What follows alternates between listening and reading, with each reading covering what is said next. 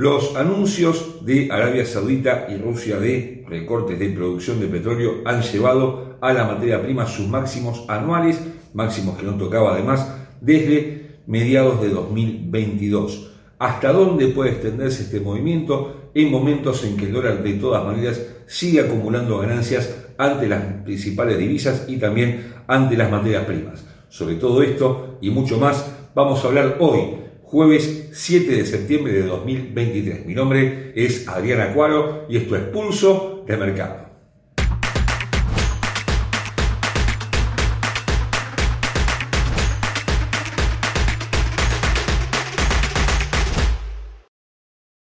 Antes de continuar con nuestro análisis, te recordamos como siempre que nuestros videos son de carácter meramente educativo y que ganancias pasadas no garantizan ganancias futuras. Te invitamos a conocer nuestra plataforma Advanced Trader, una plataforma que está integrada con TradingView, con todas las herramientas técnicas que necesitas para que tu operatoria sea más eficiente. Ahora con AutoChartist, que te anticipa probables movimientos del mercado. Te invitamos a que descargues la plataforma en el link que aparece debajo de este video. El dólar sigue marcando el paso de los mercados con un alza importante ante las monedas principales y también ante las materias primas. Hablamos de una excepción que analizaremos luego, que es el petróleo, pero en general tanto el oro como la plata, el platino, el paladio y también en esta oportunidad el gas natural se ven bueno, vencidos por un dólar que no parece encontrar un techo cierto por el momento y que ha llegado además a máximos anuales ante el yen japonés, ante el euro máximo de varios meses, al igual que ante la libra esterlina. ¿A qué se debe? Bueno, a que siguen apareciendo datos macroeconómicos que favorecen a la economía estadounidense o por lo menos no empeoran su situación y esto pone en alerta a los mercados que ven como una alta probabilidad que la Fed vuelva a aumentar su tasa de interés en su próximo encuentro de política monetaria que va a tener lugar dentro de dos semanas, puntualmente el 20 de septiembre y en ese caso, bueno, se va a ampliar la brecha que actualmente existe entre la tasa de la propia Fed y los demás bancos centrales. En este sentido, por supuesto, el yen con una tasa negativa por parte del Banco de Japón es la moneda más devaluada de los últimos tiempos. Los datos de manufacturas, un poco antes, los datos de empleo del mes de agosto y los datos de servicios mostraron una mejora respecto a lo esperado y a los meses anteriores. Y esto es lo que pone justamente el foco de atención en esta probabilidad. Por otra parte, los datos que llegan desde China y desde Europa son desalentadores. En China los datos de manufacturas y también de servicios brindan señales bueno, negativas o por lo menos no del todo positivas como se esperaba, en tanto la eurozona y Reino Unido, sobre todo Alemania, la eurozona están brindando señales de que puede haber una recesión en curso, por lo menos para los próximos meses. Y esto, por supuesto, también favorece al billete. Pero, entrando en materia, nos encontramos con la única excepción en este escenario, que es el petróleo. El petróleo que se ve en máximos que no tocaba desde hace por lo menos 8, un poco más, 10 meses, porque, bueno, hay un anuncio, ya lo hubo en el mes de julio y se confirmó eh, esta, esta misma semana, de Arabia Saudita y Rusia, dos de los países productores de petróleo más importantes del mundo. Siempre se dice que Arabia Saudita es el país que, si bien es el tercer productor, es el que domina el mercado en cuanto a precios, y en cuanto a producción, y estos anuncios de recorte de producción naturalmente han disparado al precio que ya ahora supera los 87 dólares en los futuros de West Texas y está por encima de los 92 dólares los futuros de Brent. Por supuesto, Brent siempre es mucho más caro. ¿Hasta dónde puede llegar? Bueno, se especula que estos anuncios, estos recortes se van a mantener durante los próximos meses, por lo menos hasta fin de año, y esto generaría una continuación en este aumento de la materia prima, que sin embargo viene compensado de alguna forma su alza por justamente la baja de la demanda de China, cuyos datos macroeconómicos no lo favorecen. Esto de alguna manera podría balancear este alza que estamos observando en las últimas dos semanas, pero de todas maneras todo parece indicar que por lo menos los futuros de West Texas están apuntando a los 90 dólares y que los van a tocar durante los próximos días. Desde un punto de vista técnico, los futuros de West Texas, hablamos por supuesto del petróleo, cotizan a 86 dólares con 94 centavos, tendencia alcista, gráfico diario, con un primer objetivo en 89,15 y esto es una extensión del último movimiento alcista proveniente de los mínimos de junio, en la zona de 66,85, un máximo en la zona de 84,80 y ahora un 61,8% de extensión en la zona justamente de 89,15, por encima de ese nivel el 76,4% de dicho movimiento en 91,70, por encima de, este, de ambos niveles 94 dólares. A la baja 85, 83,50, los máximos del día 12 de abril, 81,80 y la zona de 80 dólares, pero lejos del nivel actual y con los precios apuntando al alza, al igual que los indicadores principales, tanto eh, Momento como RSI, este último en 67% salió de la zona de sobrecompra que había realizado en los primeros días de la semana y Momento que mantiene una fuerte aceleración alcista, estocástico ya agotado en su instancia superior no aplica en este caso, pero todo está dado para que al quiebre de 89,15, 89,50 pueda generar un movimiento adicional en su favor la materia prima. La onza de oro esta vez no pudo hacer gala de su condición de activo seguro y ante la búsqueda de seguridad los inversores se han volcado masivamente al dólar. Pero la onza todavía mantiene una cierta fortaleza por encima de los 1.900 dólares, un nivel que parece apuntar en los próximos días, pero como lo vamos a ver luego técnicamente, tiene un objetivo muy muy claro y lo hemos mencionado en varias oportunidades en 1.870 dólares. Se trata de un gap, un hueco de precios que quedó el día 10 de marzo, que no cubrió y en los mercados continuos los gaps siempre se cubren. El último ejemplo lo tuvimos en el mercado de divisas cuando el euro había dejado en febrero de 2022 un gap en 1.1275, pues fue a buscar ese nivel 1.1275, esto fue hace muy pocos meses, a partir de donde el dólar comenzó a fortalecerse en todos los frentes. Sucederá lo mismo, pero en sentido contrario esta vez, es altamente probable, pero todavía el oro se mantiene por encima de los 1.900 dólares, esta vez no actúa como un activo ni de inversión ni seguro y sí se ve debilitado por el alza del dólar. ¿Podrá seguir cayendo? Es altamente probable que sí durante la próxima semana.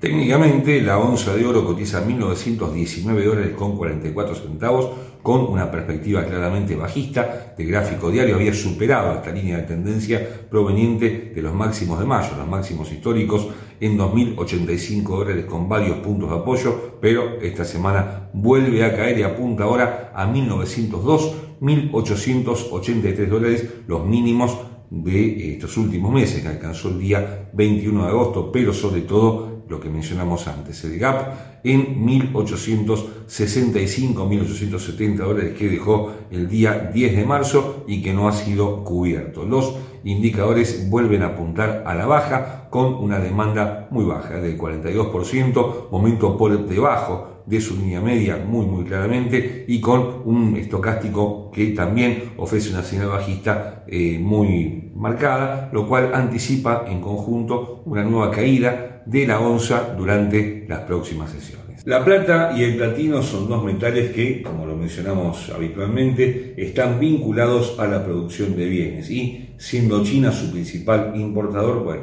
en esta oportunidad la macroeconomía china no parece estar del todo en orden con una deflación que ya hemos tenido en el mes de julio, todavía se esperan los datos de agosto, lo cierto es que la baja en la demanda de ambos metales junto con el ataque masivo del dólar en prácticamente todos los frentes está generando una caída importante de la plata y el platino. La plata todavía se mantiene por encima de los 23 dólares en máximo, en mínimos, perdón, que no tocaba desde hace unos 15 días, en tanto el platino ya se acerca a sus mínimos anuales que están situados en 880 dólares, su quiebre podría acelerar una caída. Son dos metales que normalmente también están vinculados a lo que sucede con el oro y como hemos mencionado, bueno, el oro también está debilitado en estas últimas semanas. Desde un costado técnico, la plata cotiza a 23 dólares con 8 centavos y una tendencia que se mantiene bajista en el gráfico diario en el corto plazo, si bien todavía mantiene una tendencia alcista de mediano plazo proveniente de los mínimos de marzo, en la zona de 19,85, formaría al apoyo de esta línea, una línea de tendencia en 22,50, todavía tenemos dos puntos de apoyo nada más, no alcanza para confirmar dicha tendencia alcista de mediano plazo, pero esta aceleración bajista que está presentando el metal en estas últimas sesiones da la imagen o la impresión de que va a tocar justamente esta línea de tendencia e inclusive la puede vulnerar. De momento los primeros soportes aparecen en 22,75, cerca de ese nivel en 22,50 la línea mencionada, 22,05 mínimos del día 23 de junio y 21,50 al alza, 24 24,60, 25,25 lejos del nivel actual y con el precio apuntando claramente a la baja. Esta línea de tendencia bajista parece más fuerte todavía, proviene de máximos del mes de mayo en la zona de 26 dólares y es la que viene guiando el movimiento de la plata. Todos los indicadores apuntan a la baja y algo similar sucede con el platino que cotiza 910 dólares con 51 centavos y una tendencia que también se manifiesta claramente bajista en el gráfico diario con una caída que ya lleva más de siete velas consecutivas en esa dirección y con el precio ahora apoyado en un 76.4% del movimiento anterior alcista en 885 frente a los máximos de 990 dólares. El quiebre de este nivel va a llevar al precio 885, 84, que son los mínimos del año que alcanzó el día 17 de agosto, más abajo 865 y 840 dólares con zonas de resistencia en 935, 960 y 990 dólares, pero lejos del nivel actual y con todo apuntando a la baja, al igual que los indicadores principales. En tanto, RSI con una demanda de 39% lejos de la zona de sobreventa, con momento acelerando en muy buena forma la baja y estocástico con una señal bajista vigente, anticipan un nuevo movimiento a la baja, una nueva caída del platino durante las próximas sesiones. El gas natural no logra salir de una franja de precios muy, muy estrecha que inclusive se ha ido angostando en las últimas dos semanas. Parecía que podía superar los 3 dólares, pero Claro, el alza general del dólar le ha quitado fuerza de cara a las próximas eh, sesiones y sigue ahora bollando en la zona de 2 dólares con 45, 2 dólares con 50, ahora con una perspectiva bajista de corto plazo. En verdad no hay motivos para que vuelva a crecer el, precio, no hay una demanda eh, creciente, la industria tanto en Europa como en China no está aumentando justamente su eh, demanda y esto naturalmente genera una caída en su precio, lo cual constituye de todas maneras un alivio en la lucha de los bancos centrales contra la inflación, una lucha que ya tiene más de un año y medio y que de alguna forma también se ve opacada por los precios del petróleo que hemos mencionado, están en máximos anuales. El gas tiene un peso menor, pero de todas maneras es clave para la industria, ya comienza a alejarse ahora el verano boreal y habrá que ver si el invierno es no tan frío como el anterior o si por el contrario esta vez sí puede afectar el consumo eh, hogareño, con lo cual por ahora se mantiene estable por encima de los 2,50, por debajo de los 2,80 y entendemos que durante toda la próxima semana se va a mantener en esta franja de precios. Técnicamente, el gas natural se mueve con una tendencia ligeramente alcista en el gráfico diario, con esta línea de tendencia en esa dirección contra la cual se apoya el precio actual de 2 dólares con 47 centavos y con una ligera perspectiva bajista de acuerdo a lo que nos muestran los indicadores principales. El quiebre de este nivel que estamos viendo va a llevar el precio por lo menos a 2,37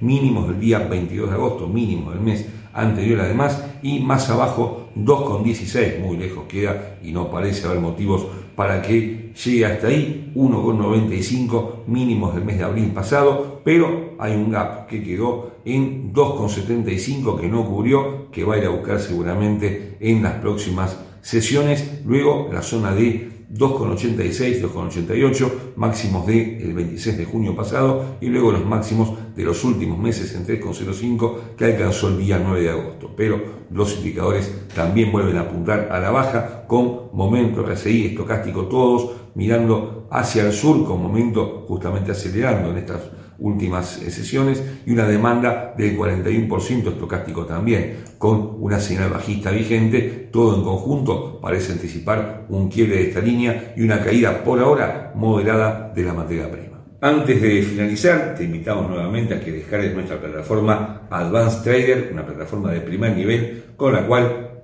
seguro, pero seguro, tu operatoria va a ser mucho más eficiente y exitosa. Y hasta aquí hemos llegado por hoy. Los esperamos durante toda la semana con nuestros compañeros de equipo, con Verónica, con Rodrigo, con Andrés, hablando de divisas, acciones e índices bursátiles. Por nuestra parte, nos volvemos a encontrar el próximo jueves con más materias primas. Muchas gracias por ver Pulso de Mercado.